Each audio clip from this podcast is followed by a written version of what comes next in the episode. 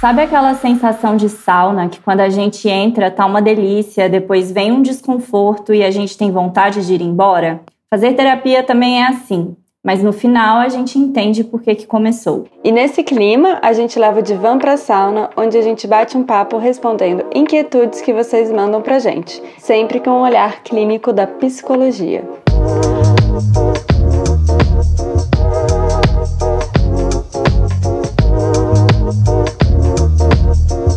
Bom dia, clube!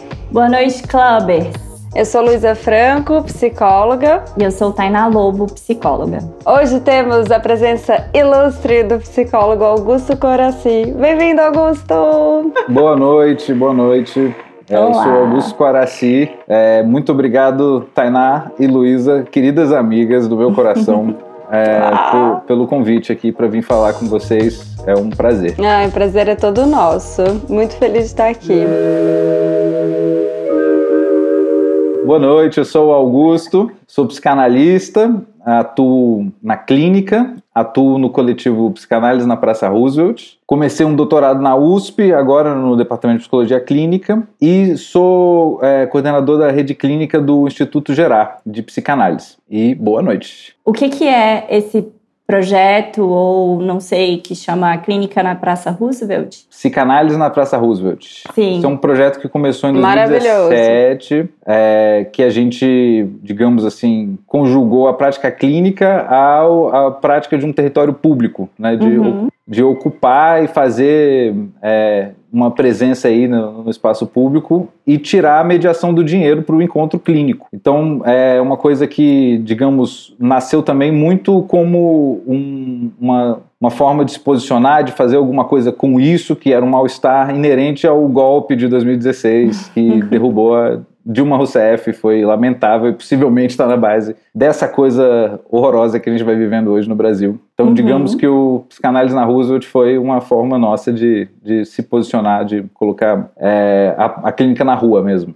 E é literalmente a clínica na rua. Vocês atendem pessoas na praça e são o quê? São as pessoas que estão ali? Ou são. Como que as pessoas chegam até vocês? É, são pessoas que estão circulando lá e também pessoas que chegaram lá de bem longe. Muitas vezes tem pessoas fora de São Paulo que vão para a Praça Roosevelt. Olha que doideira. Uhum. É, iam para a Praça Roosevelt, né? Porque agora a gente não sabe qual é o futuro. Que no momento a gente está online, né? Eu acho bom deixar isso bem claro que desde a pandemia o nosso, nossos atendimentos e aí né, a gente sustenta uma, é, uma proposta de atendimento sem mediação do dinheiro também aos sábados no nosso horário de sempre. Vários que iam na praça seguem indo é, online, mas aquela coisa da circulação, da ocupação se descaracterizou, né? Então, uhum. digamos que gerou uma série de contradições e dilemas para a gente lidar. Mas estamos vivendo, estamos seguindo na, na é, é, como conseguimos e com, com entusiasmo também. Bom, a gente tem aqui perguntas, então, que os nossos ouvintes fizeram pra gente lá no arroba Clube Sentimental no, no Instagram. E, Lu,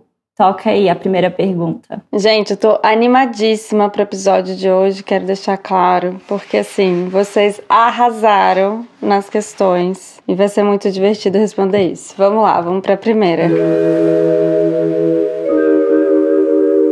Dia, boa tarde, boa noite. É, a minha pergunta pro clube hoje é como vocês, psicólogos, psicoterapeutas, fazem para não compartilhar as informações dos pacientes, os babados, as fofocas com os parceiros, porque eu acho que isso daria um super tema para o cafezinho da tarde. Acho que seria uma super fofoca. Já, já lançou a braba, né? Já. E aí, Augusto, o convidado começa a responder. Eu meio que gostei dessa pergunta, sabia? Não, foi é, perfeita, foi muito Gostei boa. da pergunta, porque. É, até porque ela vem assim no negativo. Como é que vocês não fazem isso? Eu, uhum. eu faço isso, cara. Tá? Posso dizer assim, eu, Augusto Coraci, psicanalista, compartilho com a minha companheira é, as tretas do, do consultório. Uh, ela é também psicanalista. É uma coisa que mistura, evidentemente, nisso vários afetos, né? Quando se faz isso no cafezinho da tarde. É, eu imagino, sendo assim, bem sincero, que tem um momento babado, assim, falando, cara, olha o que, uhum. que eu ouvi hoje, mano. Nossa senhora, olha essa. E, ok, existe essa dimensão, mas existe outra também da minha própria elaboração ao falar do, do, dos casos, né? É muito importante falar para pensar, né?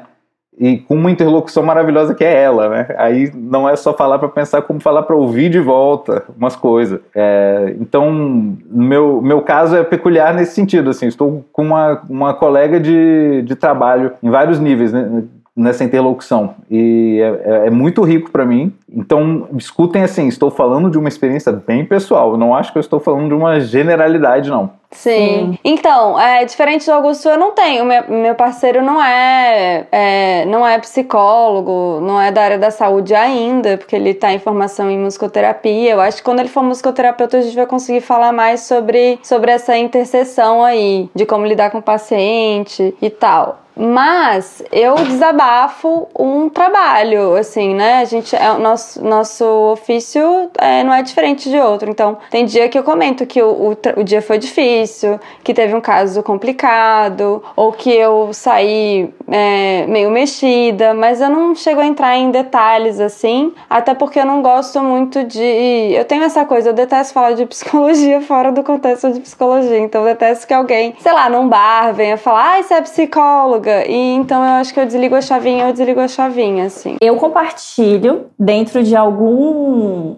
limite, mas eu compartilho e eu compartilho também, Augusto, quando o babado é forte, assim, quando é algo que eu fico, caramba, olha essa história. Claro que reservado todas as privacidades e todos os fatores de identificação. Falo às vezes até sem gênero do que que eu tô falando, não falo quem é quem, etc, mas às vezes falo num lugar de ouvir uma história assim, assim, assado. E penso que acontece da mesma forma como acontece, sei lá, quando você tem qualquer outro trabalho e conta de algo que aconteceu no seu dia a dia do trabalho. Já me peguei algumas vezes querendo compartilhar mais também, e aí uhum. na hora já vem aquele conflito assim, e aí me seguro, mas às vezes sim compartilho. E também, Lu, compartilho nesse lugar de falar de mim, da minha experiência. É o que eu mais falo, na verdade, assim, da minha experiência de, sei lá, tô com uma paciente difícil, ou tô sendo sentindo que tô sendo testado por outro paciente, ou tô sentindo alguma questão, sei lá, de limite, tanto meu, alguma questão, né, Augusto, que a gente poderia falar da transferência,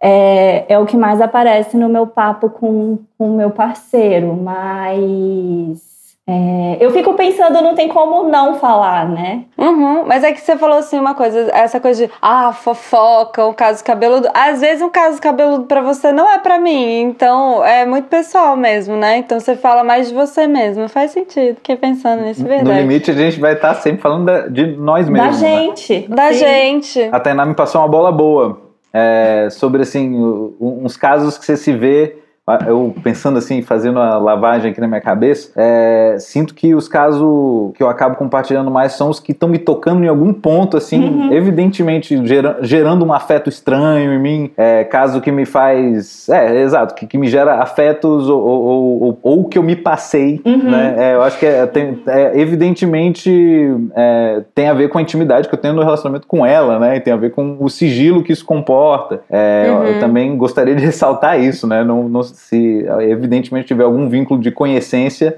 tô fora. Ah, claro, total. Porque às vezes tô a gente fora. atende amigo de amigo que amigo, né? Tem essas coisas. É, aí não, não que, dá. Não mesmo. que eu, eu passe por isso nesse momento, graças a Deus. É, é. Talvez eu nunca mais me coloque em furadas como isso, como outras vezes na vida. Já me coloquei. Sim. Péssima ideia, inclusive. Já me coloquei Sim. também, péssima ideia. Agora, nesse lugar de babado, fofoca, etc., é muito bom quando você tem uma supervisão, porque daí você pode falar nesses termos é. mesmo, né? Dos é. detalhes. Mas aí vem a próxima questão, que eu acho que tem a ver. Vamos ouvir a próxima, que acho que já vai dar pra gente falar mais. Oi, meninas do clube, tudo bem? É, então, eu tenho uma pergunta que eu sou muito curioso para saber. É, se vocês discutem entre si quando as questões dos pacientes são tipo um babado muito pesado e enfim você acaba tendo que recorrer a uma colega de profissão para, sei lá, te ajudar a desenvolver essa questão na consulta ou é, se vocês também sentem assim quando a questão ou paciente, sei lá, é um job chato, assim. Que tipo, eu fico pensando, no meu dia a dia, às vezes eu tenho que fazer um trabalho meio chato. E vocês também têm essa sensação às vezes? Um beijo, adoro o podcast. Então, sim, recorro muito, recorro muito à Luísa e à Tati, que a gente escuta de vez em quando aqui no podcast. A gente tem um grupo que é para isso, que é como se fosse uma intervisão que a gente chama. E aí são mais detalhes clínicos, de raciocínio clínico mesmo. Agora, é muito engraçado ele ter falado do job chato, né? Um paciente já me perguntou isso. Eu sou seu job chato? ele perguntou? Uhum, eu ri muito. E esse mesmo paciente, uma vez me contou um babado fortíssimo, assim, uma história que dava mil voltas. Quando terminou a sessão, ele falou para mim: Hoje eu senti que eu te entreti, né? Se eu era seu job chato, eu acho que eu já não sou mais. Tenho certeza que você não desviou a atenção um minuto dessa tela. Ai, e aí, Augusto, o que, que, você acha dessas questões? É, olha, tem alguns modelos de conversar sobre a sua clínica, né? Eu acho que isso é altamente formativo na minha experiência. Foi muito importante que eu tenha me disposto a conversar várias vezes sobre os casos que eu estou atendendo em posições de mais precariedade, ou em posição de uma discussão clínica, uh, propriamente, com a teoria, com interlocutores que uh, eu chamaria de supervisores, né, que eu já recorri várias vezes na minha vida e faço quinzenalmente supervisão há muitos anos, desde que eu me entendo por analista. E, e, tem também o modelo da intervisão que a Tainá citou, né? E eu acho ele excelente. É, eu faço isso também semanalmente com meus colegas lá do Psicanálise na Praça Roosevelt e em outros dispositivos no Instituto Gerar é, um sistema é, de intervisão também e conversas é, é, coletivas sobre um caso clínico e, evidente, sempre bom lembrar com todas as reservas de, uhum. né, Preservação de identidade e sigilo. É, e aí, mas também o, o que existe em todos esses espaços é uma construção de intimidade. Uhum. Uma, uma construção de um, um, um, pacto implícito, tácito, de que, mano, você não vai ficar espalhando essa história, né? Sim. E, e na real, isso se constitui também é, como um fundamento é, muito é, claro da nossa ética né, de trabalho, que, que o, ana, o, analista, o psicólogo, não vai sair cantando os bafão por aí uhum, é, uhum. de forma é, indiscriminada. O, o parceiro, a parceira, digamos, o parceiro é um interlocutor favorito, assim, né? Porque, velho, você mora com a pessoa, mano. Porque você vai ter um dia. De... Na pandemia, então, ouvindo o dia inteiro, cara, é, chega de noite, às vezes você quer falar sobre o que rolou, às vezes está uhum. precisando pensar, porque é, acho que o, o, falar sobre a clínica é uma forma de quebrar os automatismos, né, da sua própria escuta. É, aquela pessoa que se acompanha um puta tempo já e, e, existe já uma estrutura de sessão e como é que você não vai cair numa repetição é, que seja uma repetição do mesmo, mas uma, uma repetição que traga algo diferente? Isso aí é, é, é, bom você falar, né? Mas eu diria que meu predileto lugar para falar é a supervisão, é, porque isso tem a ver com o ato do desejo também. Você escolhe uma pessoa que você quer que lhe uhum. ouça, você uhum. sustenta essa relação, você cabe na agenda da pessoa, você paga essa porra. Então é um investimento, é, é, investimento mesmo. Então tem uma forma de estar lá, né, de preparar os casos é, e em outra vertente você pode é, escrever sobre a sua experiência, né? É, uhum. isso, isso é muito interessante também. É, às vezes, as poucas vezes que eu me dispus a fazer isso, sempre me ensinou muito assim sobre esse diabo que eu faço. E aí tem outra pergunta, né? Do job é chato. O, o job chato. Olha, difícil responder isso assim, sem cair no, no, no, sincericídio ou coisas do tipo, mas eu acho que o job chato possivelmente diz mais da pessoa, do analista, do psicólogo, do que do próprio job, né? Uhum. Diz do, do que esse caso lhe suscita, porque de repente você está ouvindo com puta investimento, uma puta presença, é, uma pessoa dizendo as coisas super difíceis, ou de repente você está achando isso um saco, ou é insuportável uhum. para você ouvir isso. Já ouvi muita coisa pesada, de abusados a abusadores. Uhum. E mas de um modo geral, o, isso não me causa é, resistência, não me deixa é, com pouca disposição de ouvir, achando que é um job chato. É, acho que o que é mais difícil mesmo é aquela pessoa que tem muita certeza, assim, uhum. que, que, que tá, que tá muito certo, bem. cara. E aí tem aquela coisa assim, né? Essas pessoas que acham difícil, tem problema com a certeza da pessoa, provavelmente isso diz mais de mim, né? Uhum. Aí esses casos eu preciso levar para supervisão. A última vez que eu uhum. fui para supervisão, eu falei: Nossa, eu tô sentindo raiva é, do caso tal. Ela, raiva, bicho? Aí ela me deu vários, né? Pá, me cortou, não sei o quê. E aí eu me liguei de várias coisas que eu tava fazendo, né? Uhum. Engraçado você falar isso, porque o meu job chato, você falou assim, ah, a pessoa que tem muita certeza. Pra mim, o meu job chato é aquela pessoa que é, se vitimiza muito, sabe? Aquela que ou é, ou é muito vítima ou é muito heroína, que vai um pouquinho lá pra esse desses lugares, esse para mim é o job chato. E eu já, eu já entendi isso. E, e também levo para supervisão, também faço e faço e repenso como vai fazer, mas muitas vezes eu já tô num lugar hoje em dia que eu a gente a gente começa a perceber, né, como que o caso bate na gente e às vezes eu já eu já encaminho para outro profissional. Eu não tenho mais essa eh, para mim, né? Porque antes eu ficava, nossa, não, mas como assim? É que a gente tem uma obrigação de ficar com algum caso, porque acha que a gente, né? Eu não, não sinto mais isso. Hoje em dia eu, eu entendo que não rolou ali, e quando não rolou, eu já encaminho para outro profissional que eu acho que vai ser melhor. Inclusive, já encaminhei para você, Augusto, alguns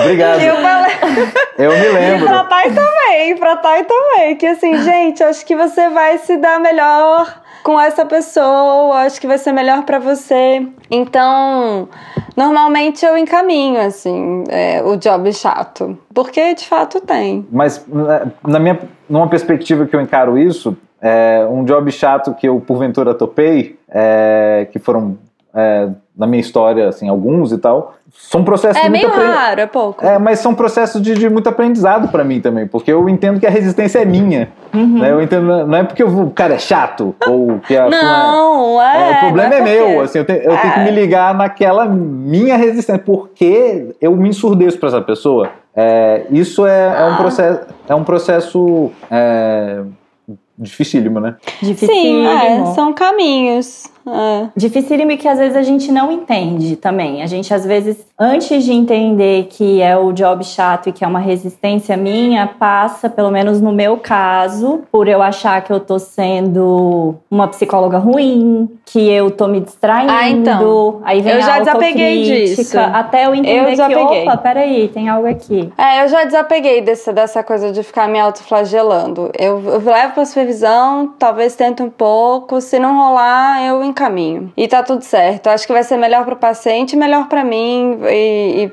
entende. É aquela coisa que a gente já falou, gente. O vínculo, ele é, ele é dos dois lados. Sim. E muitas vezes, se a gente ficar insistindo, às vezes até o, pa o paciente se liga também. Ou eu não, ah, não sei. Eu já sou mais prática, talvez. Cada um Bem seu. pragmática. é, talvez eu seria o seu job chato, Augusto. É, porque eu, eu, eu olho para esses processos é, muito afetivos, assim, tipo, chato. Eu acho uhum. chato. É, é, é, é, é que é uma palavra é, né, é, é, bem, é, é, bem afetivo e, e, são terrenos muito ilusórios, assim, né? Eu, eu tenho... É, de repente eu me enxergo nessas coisas. Isso é um puta trabalho de, de, de, ver quais são as minhas resistências. No fundo, eu fico achando que o meu trabalho é sobre isso. É, muito de, de, de, ver como é que eu vou impedindo até o trabalho da pessoa, da fala da pessoa, como hum. sustentar apresentar uma fala e, e, sem, sem ser muito entrão no processo de alguém? Sim. Não sei se eu filosofei demais aqui. Não, espero, acho que Espero que eu tenha que é conseguido transmitir alguma coisa. Tô... Transmitiu, não, sim. E, e eu acho que, assim, eu achei muito legal o Augusto estar no clube hoje, porque o Augusto é psicanalista, né, gente? A gente não é. Ah. então a gente pensa de jeitos muito diferentes. Mas é muito legal ter, ter essa, essa outra visão também. E tá tudo certo, né? São só caminhos, talvez para a mesma coisa. Sim. Mas só são formas de caminhar diferentes. Eu consigo me identificar com essa pergunta, porque eu já me achei também o job chato do meu psicanalista. Já me senti nesse lugar também e fui pensar o porquê. E às vezes, sei lá, às vezes eu sou chata mesmo. E tá tudo bem. Imagina uhum. você não poder ser chato com o seu terapeuta. Não é? Claro, né? Bom, vamos lá pro próximo. Eu queria saber como é que vocês psicólogos estão lidando com webcam e atendimento online. Porque assim, é para que meu psicólogo ele fica se arrumando, cara, durante a sessão, assim. E eu não sei se é porque é a primeira sessão no dia dele, então ele tem que né, garantir que tá tudo ali arrumadinho no cabelo, mas ele fica ali se arrumando, aí eu fico, cara, quase que eu ajudo ele. Queria saber como é que vocês estão lidando, assim, com essa vaidade. muito bom. Muito, muito boa pergunta. e aí, Augusto? Primeiro, agradecer a pergunta e o relato. Cara, é, é, esse negócio aí do, da câmera é um dispositivo aí é, muito louco mesmo, porque eu recomendaria esse seu psicólogo, cara, que ele desligasse a câmera dele, né? Tem essa é, no, em todos os aplicativos tem como você fazer isso. Então, às vezes vale a pena para ele apaziguar o narcisismo dele, ficar se olhando, se ajeitando. Quanto a essa experiência para mim, o que, que eu posso falar? Eu atendo casos com câmera, eu atendo casos sem câmera. Muito interessante a diferença. Já tive casos que começou sem câmera, eu pediu para ir sem câmera, eu botei a câmera. Já teve casos que começou com câmera, eu tirei a câmera. É, isso tem a ver com um processo clínico. Tirar a imagem é, tem efeitos importantes na fala, dependendo do caso, é claro. Só que para mim suportar isso, essa, essa é a parte da pergunta mais difícil. Sem, sem dúvida, isso aí foi muito complicado para mim. E eu encontrei recursos para sustentar a clínica é, nesse dispositivo é, tão dispersivo que é o celular. E mesmo ficar diante de um celularzinho sentado no seu mesmo ambiente e tal, isso é bem maluco. Então, é uma coisa que eu fiz e estou fazendo muito intensamente na, na, pandemia, nos atendimentos online, é anotar. Eu anoto tudo, eu tô com cadernos, cadernos, assim, anoto. Então a coisa de escrever tá, é, tá sendo um suporte para minha escuta, né, para minha pro meu pensamento clínico. E para os casos sem câmera, eu anoto no próprio celular, porque você precisa estar tá fazendo uma uhum. coisa no celular, porque ficar com o celular na mão é furado daí, é, rola aquela tentação de entrar no Instagram, uhum. né? De. de, de, de ó, é, tem uma internet ali, então você não uhum. vai fazer isso. Então eu seguro minha onda, graças a Deus, não não preciso disso. Então, anotar é uma coisa que me ajudou muito, muito. Eu me identifiquei muito com essa pergunta, mas eu sou essa psicóloga. E o que, que acontece? Eu atendo no computador. Então, o meu rosto fica muito grande aqui.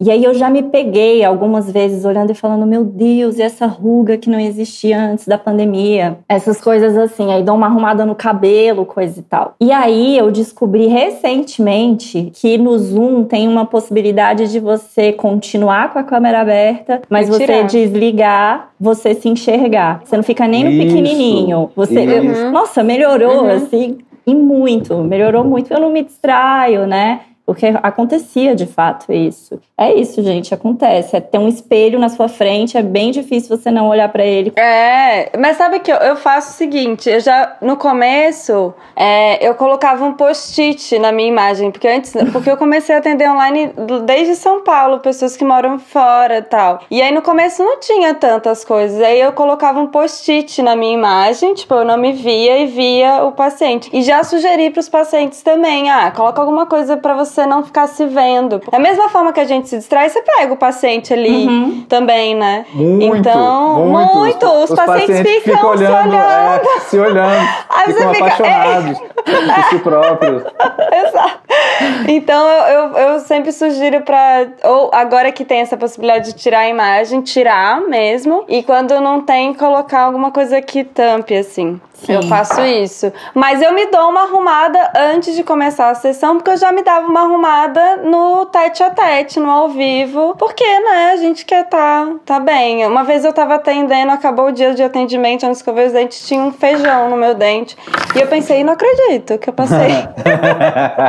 que eu passei a tarde inteira aqui e nenhum paciente me avisou que, que o meu dente estava sujo. Gente, então... mas esse negócio de atender em casa também é aquele clássico, né? Você tá arrumado da cintura para cima, cintura para baixo, você tá ah, de qualquer coisa. Sim.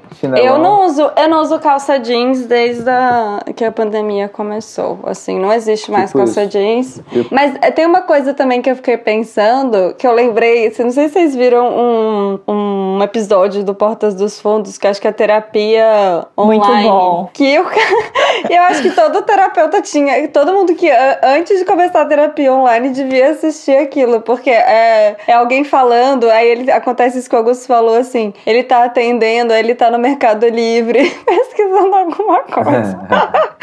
é muito engraçada, muito bom. Eu lembrei disso. Não, velho. E, essa coisa do o celular é uma coisa que você faz para tudo na sua vida. Então você uhum. tá com uhum. tudo ali na sua mão. Aí você tá achando um saco ouvir alguém, você vai o quê? Entrar no Instagram? Não vai, né? Você vai lidar uhum. com isso é, de, consigo mesmo. Né? Então tem esse desafio novo para a resistência do psicólogo agora, né? Que é ser, ser simplesmente displicente, né? Ser entrar uhum. numa. Mas também, velho, não julgo ninguém, não, viu? Dos meus colegas analistas, psicólogos, que cada um aí se vira com sua escuta, esse momento tava difícil mesmo. Então não julgo ninguém, assim, eu, eu, falei displicente, mas eu tô falando de mim, assim, né? Displicente é, seria eu com a minha escuta. É, mas imagino que tem gente que mexe no Instagram e ouve paciente. 2021, Nossa. bicho. Não, eu não, duvido. duvido. mas poxa, eu ia ficar muito chateada se minha psicóloga. Lógico, eu também. Tivesse, eu ia ficar muito arrasada. Uhum. Se aparecesse uma notificação do WhatsApp, sei lá. E ela, é, sei lá. Enfim, vamos pra próxima. Oi, bom dia, clube! Eu adoro o podcast, acho vocês muito divertidas e informativas, gosto muito do formato, acho o conteúdo do Instagram lindo, as ilustrações maravilhosas e tô com uma questãozinha meio séria aqui hoje. Eu faço análise há oito anos, mas assim, de uns meses pra cá, eu tô sentindo que não tá rendendo como eu gostaria. E eu não sei se eu tô, fiquei acostumada com o formato, ele também. Enfim, e é difícil porque eu tenho um vínculo afetivo com essa pessoa. Eu gosto muito do meu terapeuta. Então eu queria saber de vocês, se vocês podem me ajudar, por favor. Quando é o momento de, de repente, encerrar uma terapia com um profissional e procurar outro? Porque, ai, muito difícil. Adoro, pergunta ótima. é, é óbvio que a resposta é sua, né? Tá? Assim, você vai ter que chegar alguma resposta que é sua é, nos seus processos aí, então não tem fórmula de bolo. Porém, posso contar um pouco da minha experiência e do, uhum. um pouco do que eu penso sobre isso. Que seria, toda vez que eu fiz esse processo de mudar de análise, foi muito importante para mim. Teve um motivo, eu vim a descobrir esse motivo. É, um motivo que, óbvio, é, diz um momento, diz da minha estrutura, diz. Então, é uma parte interessante da pesquisa. Então, eu, eu diria que tem duas opções. Você, ou você vai falar disso com o seu atual terapeuta, ou você vai falar com o próximo. Uhum. Né? É, é, é, uma coisa para você falar em, em análise aí, uhum. ou na sua terapia, é, o que é que está rolando e a, doce, a, decisão, evidentemente, é solitária com a dureza do que é escolher uma coisa nessa vida, sempre é duro e um alívio também tomar uma escolha, sabendo que tudo é impermanente, então a gente escolhe, também hesita e é normal. Sabe que alguns pacientes já trouxeram isso para a sessão e quando traz é sempre muito rico, então acho que se a pessoa, né, se ela se sentir à vontade de conversar sobre isso, é muito importante. Se ela não se sentir também, porque diz alguma coisa, né? Você falou que ela falou que gosta muito dele e eu dela, não lembro, é, que tem um afeto aí. Então, acho que é bem importante levar esse assunto. É, e é difícil, né? É difícil, gente. Você tá ali há muito tempo com uma pessoa, eu acho que é uma. Eu entendo. É terminar um relacionamento, falou. né? É, até mais, é um relacionamento muito íntimo. E mas eu, eu, eu concordo um pouco com o Augusto pro lado pessoal, assim, gente. É, acho que é importante levar, mas ai, não sei, às vezes eu acho bom mudar como relacionamento. É pessoal isso, tá, gente? Quando me vem essa questão, acho que é sempre posso levar ou pro, pro atual ou próximo, mas alguma, alguma, alguma mudança você quer. Augusto está com cara de que tem opiniões. não, é, acho que. Não, não, sei se é bom mudar, não conheço a história da, da pessoa em questão. É, que passa para você querer mudar, às vezes você tem um motivo, cara. Do, ser, é, é, ficar lá porque você gosta da pessoa, isso não é motivo para mim. É, né? então, é isso que eu tô falando. É, é mais disso, assim. Ficar porque você, você gosta, um não. É, você, é, que daí você gosta também é, elabora isso aí, veja isso aí. É. Eu acho que tem uma questão no que ela falou também, que é o achar que não está levando a lugar nenhum. Sobre que expectativa é essa de que lugar que a sua análise deveria estar tá te é. levando também. É. Eu também acho que isso é uma Ótimo questão ponto. importante de, de ser dita Ótimo. nesse papo aí. Sim, acho que a gente pode fazer um combo do achar o que, que é, o que a Thay falou, e um pouco desse, desse lugar de afeto, né, de apego, que não, não sei se é por isso que a gente deve fazer um processo processo, uhum. né? Ou de permanecer nele. Enfim, aí a gente falou, falou e só te deixou com mais dúvidas. Espero que essas dúvidas te ajudem. É melhor, né? Te ajudem a chegar a algum lugar. Vamos para a próxima. Tem uma pergunta que sempre me inquietou com relação aos psicólogos, a vida pessoal deles. Porque se eles são pessoas que estudaram muito o comportamento humano e sabem muito sobre processamento de emoções ou como lidar com emoções e estudam muitas estratégias e ensinam isso para os pacientes, é, quando eles têm problemas pessoais, eles já não têm essas respostas todas? Se em tese eles já têm para dar isso para os pacientes? Eles precisam fazer terapia? Eu amei essa porque eu escutei esses dias que eu tava falando da minha psicóloga e a pessoa falou assim: Ué, mas você não é psicóloga? Por que, que você tá na terapia? e não tem nada a ver, né? Assim, somos pessoas. Antes, ela começou falando bem, nós somos pessoas. O fato de a gente ter um conhecimento não quer dizer que a gente não precise desse espaço também. E, na verdade, eu acho bem importante a gente fazer terapia, enfim. E no meu caso, eu tava até falando pra você, pro, antes da gente começar, eu sugiro, depois que um, de um tempo que você tá muito numa abordagem, é, eu acho que é legal fazer terapia na sua abordagem, mas depois de um tempo, eu acho que é legal procurar outras abordagens. Então eu faço uma terapia que não tem nada a ver com, com, com terapia cognitiva comportamental e é ótimo. E vocês? Estão fazendo terapia, gente? No meu caso, é, psicanálise.